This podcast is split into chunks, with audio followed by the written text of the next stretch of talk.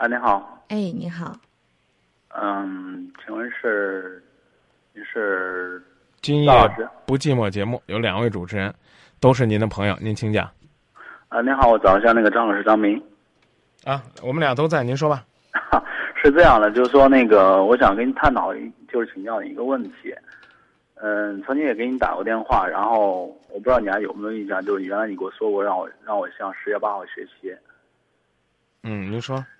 然后就是说最近出现一个问题，就是说我和我朋友之间，呃，我们是去年十二月五号认识，到现在有将近一年的时间吧，然后大概是十号领的证，但是现在出现一个问题，就是两个人经常性的吵架，几号领的证？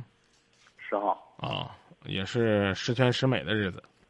是，本来我想的意思就是说，呃，算是给自己一个压力吧，就是说，我觉得要领了证之后，可能说我脾气会变得小一些，然后他也许会变得小一些，然后两个人共同努力，就是说让过得更好一些，更开心一些。但是从之前呢，就是说我们大概认识大概可能有个三四个月，那那时候可能还比较好，但是之后反而经常会有一些吵架。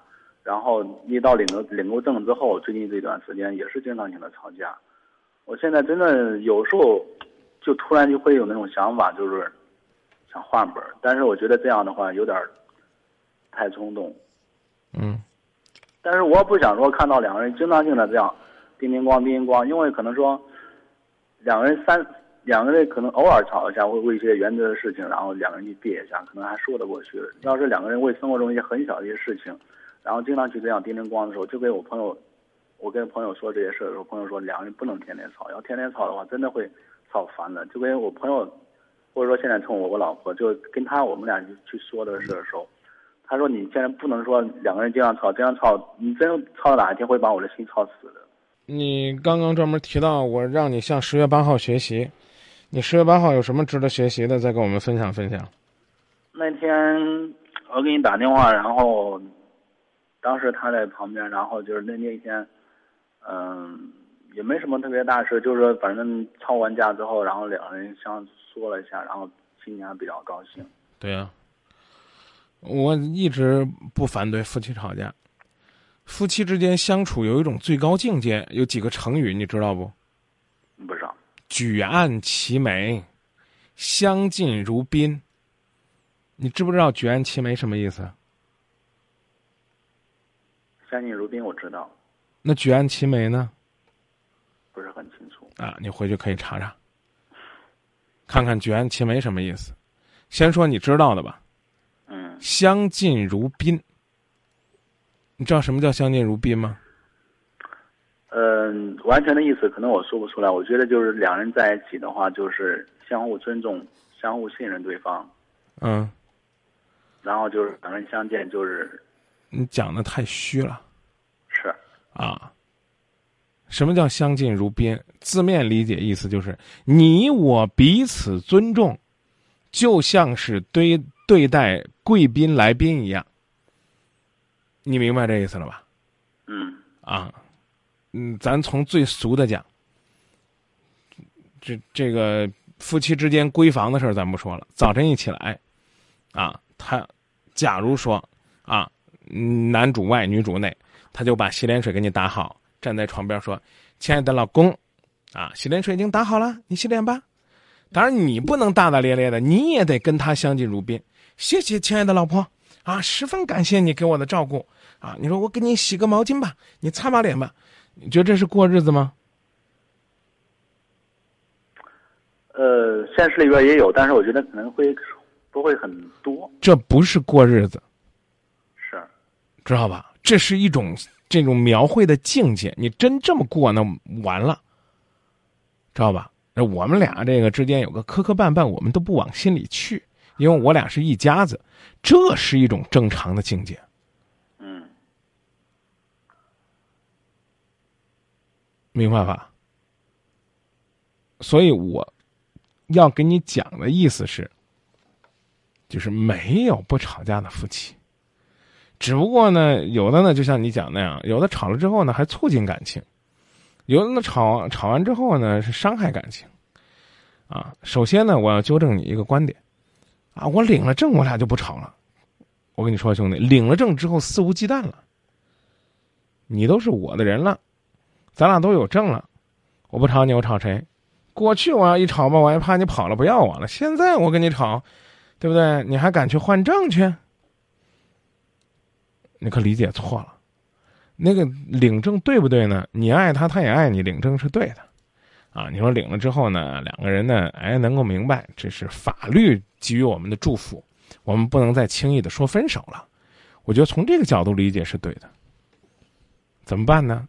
我给你一句话，先给你一句话，就是要换早换。啊，很难听，你别在今夜不寂寞在这装委屈。你的女朋友又不是无理取闹之徒。你们是生活当中的鸡毛蒜皮变成鸡飞狗跳，啊，生活当中的这个小小的摩擦变成硝烟弥漫，啊，这个争吵在相互的对抗当中不断升级，这一个巴掌拍不响，知道吧？哎，你你要你你到今夜不寂寞，哎，我都想换证了，吓唬谁呢？吓唬张明，跟张明没有任何利害关系。吓唬小玉，她尽管是个女孩子，她也不怕你跟你女朋友换，跟你媳妇儿换证，所以我就说这种心态就不对。啊，我这，啊，你爱他吗？你不爱他，你会跟他领证吗？你是为了糊弄谁？这问题你都可以问问自己。如果不想去换，记住这句话，在离婚之前就别说。别觉得这句话是挤兑人家女孩子最好的方法。我是男的，我大老爷们儿，我换个证怕啥？啊，我不怕离婚。啊，你。这青春跟了我了，你你离了，将来你怎么放光芒呢？拿着吓唬人家，让人不跟你吵架，人家心里有气儿，为什么不吵呢？对不对？吵完了之后，两个人还能够，哎，就装作没吵一样。我觉得这是最重要的。谁都需要去宣泄自己情感当中的压力，但对方不是你的出气筒，你不能拿着对方发泄。所以我个人是觉得，十号都领证。十八号就来打电话，哎呀，说你委屈的不得了，难听话俩字自找。其实我倒想跟你说说，就是，嗯，男人领证呢，可能觉得是一种责任，但是女人如果愿意和你领证的话，她一定是经过很多种的一些思想斗争才会去，呃，跟你领这个证的，因为她对你的这种是信任，不是说。他对你如果没有这份信任的话，他不可能选择给你领证。你要去信任。可是你呢？你对他呢有没有包容？你领证是为什么呢？你领证是为了用证改变你的脾气。我不知道这是你，这是你年少痴狂或者年少无知的一种一种揣测，还是你真的这么想？你要真这么想，太幼稚了。八号你们还吵架，还给今夜不寂寞打电话呢。十号你就去领证了，你觉得证是膏药吗？一贴就灵？还是你只是为了凑那个十月十号十全十美的意？当然不是啊！如果不是的话，记住这话呢，就在这儿说。还有呢，记住，女朋友在听的时候呢，最好不要打电话。没有啊，我我啊，我我特不习惯这种显摆的示，这实际上是一种示威，知道吧？我跟你说你不听，我告诉张明，通过今夜不寂寞，告诉几万、几十万、几百万在听节目的朋友、听众，老子忍够你了。别整这个，你也没忍啥。你要忍呢，你也不会发脾气。我上次呢说你的话，在我的出差期间被奉为经典。我再重复一遍，为了三言两语痛快之词，然后呢装十五分钟、二十分钟，甚至三天五天的孙子，搁这求人家。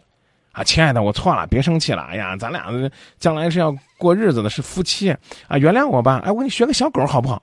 你说这叫不叫贱毛病？我上次就问你了，有呢，就不如三思而后怒，三思而后行。这道理我上次跟你说过了吧？是。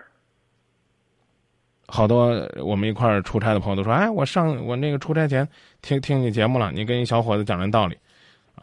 我还我还挺自豪的，嗯，我我觉得你应该能听进去，你就记得是，啊，你俩呢，这个吵架之前，就就就就可以不要默默的念，就把他名字喊出来，某某某，我爱你。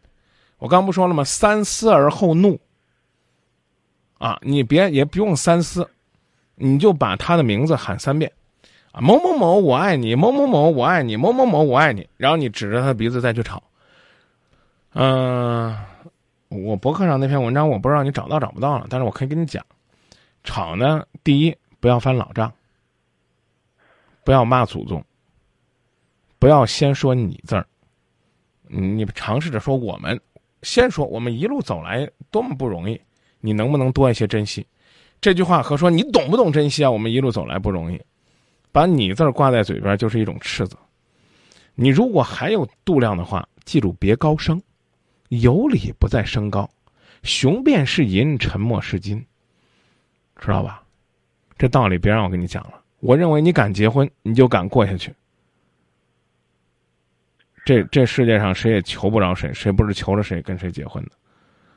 你琢磨琢磨。其实有的时候，我感觉两个人快要吵起来的时候，我会想一个办法，然后去，假如我转你就这吧，你就跟我说啥事儿吧，中不中？我们也俗一回。我我常说今夜不寂寞不评理。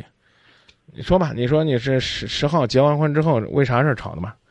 咱就事论事，中不中？要是说是他的错，我们请导播连线你媳妇儿，小玉我俩联合做他的工作。你举一个你忍无可忍的事儿。对你刚才说了挺多事儿的。对。你随便说一个。我说说一下以前一件事吧。别说以前，就说领证以后的。嗯。刚告诉你不要翻老账，你又犯毛病了。你看我说的话，你都不往心里去。你说这，这我也怪累的。行，那我说一个一个前两天刚发生的事儿吧。对对，一定是十月十号领证之后的，说吧。是，呃，因为关于我们那个花钱那个那个事儿，然后他说我们俩要列一个计划，就是说这个是那，就是每每每天做一个流水账，然后做一个流水账，然后后来我们就专门去买了个账本。买了个账本，然后后来就是说准备去记记这个账，准备去记这个账，然后后来就说，呃，我给他多少钱，然后把这个钱列里边列里边，然后之后，之后就是说，呃，然后一笔一笔算哪一笔是什么情况，哪一笔是什么情况，然后说完这个什么什么情况之后，因为我们当时就是说那个关于有有一个有一件事就是什么，就是之前都说过，就是说，呃，房子的话，因为现在的话可能说。两个人经济基础也不是特别好，就是说他这他这边有一个小房子，我们可以先短期的话，在三五年之内可以先住那个小房子，等以后就是说那个慢慢好起来的话，然后再再去买一个大一点的房子。然后当时说到这个房子的时候，就是说，呃，先把它就是说我这边，当时说是让我我这边来负责装修，然后因为房子他买的嘛，然后我这边负责装修，负责装修，然后之前他跟我说，因为没有钱，那个。先说是没有没有，先先把那个手续那个房子的手续办一下，就需要两千块钱。然后你知道你现在又犯什么毛病了吗？又开始给自己去粉饰和铺垫，你就跟我说流水账出什么事儿了？我不关心你俩之前的商量，你俩之前商量的事儿谁推翻了，或者说谁没有做到，这都是人之常情。你俩又没有 A A，对不对？你就说这事儿，这吵架最讨厌这种。知道吧？先把过去的事儿翻出来，一二三，以后你俩夫妻过日子都签协议吧，花钱 A A 制。我告诉你讲一句话，你还不如早点离婚呢。你你总在犯这种毛病，你这种毛病的根源在哪儿？你知道吗？你是在做一种假设，就是我是对的。我不管你理解我的意思不理解啊。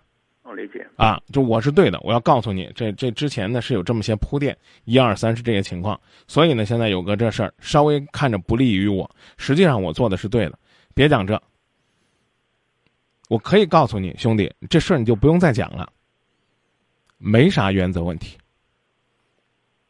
知道吧？你比如说啊，这个我俩记账了，啊，我还没记呢。他骂我，他说我小心眼儿、死抠啊，说我祖祖辈传的都是抠门儿，我我跟他吵架了，这算他恶语伤人。你看来不是，说难听点的，就是你跟他发生的矛盾都没有办法用三言两语概括，这就叫鸡毛蒜皮。他不孝敬我妈，他把我妈这个，他让他给我妈端碗饭，他给我摔地上了，这我说句。这个不该说的话，那你骂他，那你那那，我觉得是给他上课的，啊，你可以给他讲讲什么叫二十四孝，不是这种事儿这个没有。啊，不是这种事儿啊。他这个买房子啊，这个没钱了，他非让我回家去跟家人要。本来答应我们两个人创业了，他反悔，这算算事儿。你你跟我说吧，你俩商量账，账本儿也买了，怎么了？账本也买，然后之后就说，他说我等于说最后算算下算下来，可能就这所有的支出，然后就就剩下六千多块钱嘛。然后我说要去买，就剩八九千块钱，然后说要买一个车子，然后反正就为就就为钱这这这些这这些小事，然后就是那个，反正没说到一起。他啊他当时说了一句话，他就算你还你还来给我算的，你算算得过我呀？然后当时我发脾气了，我把钱一摔，钱一扔，我说我不算了，我说我你现在还拿我多少钱？你现在退过来。我我承认就是说我说这话不对，但是当时可能说一冲动，然后这话就说出来的。嗯，你准备不准备再花十句话给你媳妇儿道歉呢？又重新回到我说的那个很难听的词儿，贱毛病，逞一时口舌之快，花十倍的劲儿去赔礼道歉，明摆着你错了，对不对？你算你算得过我？我要说这话，我就敢跟我媳妇儿说，你算吧，你算得过我吗？我学财务出身的，对不对？人家说女人精于算计，人家说这话怎么了？哪儿错了？兄弟，不是我挤兑你，你肯定你也挺委屈的。你说我一个男人打电话，你没一句给我撑腰的话，你说这事儿你哪儿占理？你你没说呢，你自己就说我错了。呃，他是跟你提了钱少啊，委屈啊，啊，过着咋这么没没没劲呢？那要男人的幽默干嘛？这我对不对？你没事，你看的非诚勿扰。那女人怎么损男人呢？我觉得女人其实有时候就是爱唠叨，你是女人你让我把把那句话说完。嗯你你那女人怎么损男人呢？你还记得吗？对，说那个葛优说你这股票那都属于是跌破了，知道吧？明明白这意思吗？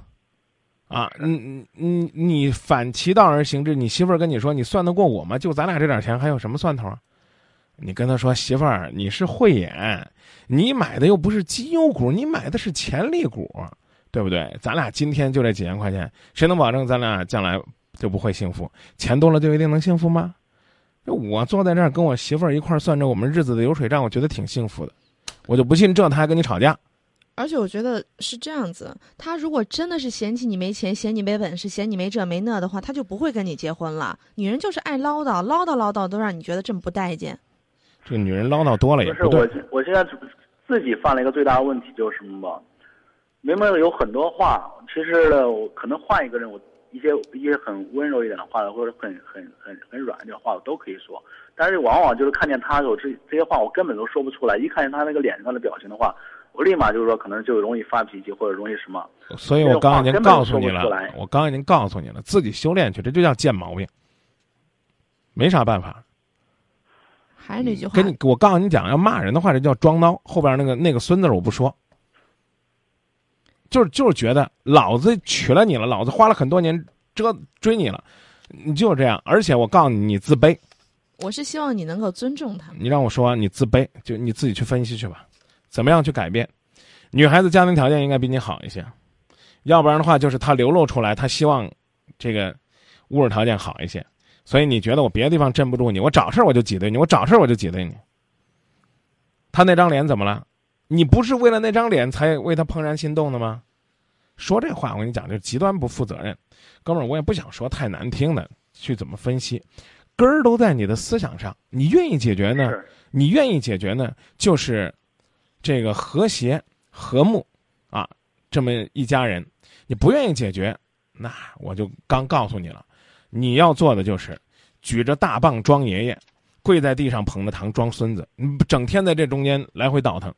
我我上次就跟你说，你要真牛气，你给他一顿大棒你就走人。你刚不说了吗？啊，我换证的想法都有，你去，你去换去，看你能找个什么样的。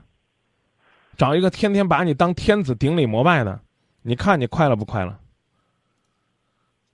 找别扭这属于是人都说了捧着今晚讨饭吃放着好日子不过非得嚼那黄连果啊我跟我跟谁张明我告诉你说啊我跟谁我都会温柔的说话我就不乐意跟他温柔说话。他是谁啊？不共戴天之仇。那除非是这要不然就得说孽缘呐，上辈子谁他欠你的？好像有首歌，啊，叫《情网》，里边就唱是上辈子我欠你的，但那歌挺温柔的，是，对不对？你干嘛呢？你跟我说你干嘛呢？你是想好好过日子呢，还是呢想驯服他呢？你知道怎么样驯服一匹烈马吗？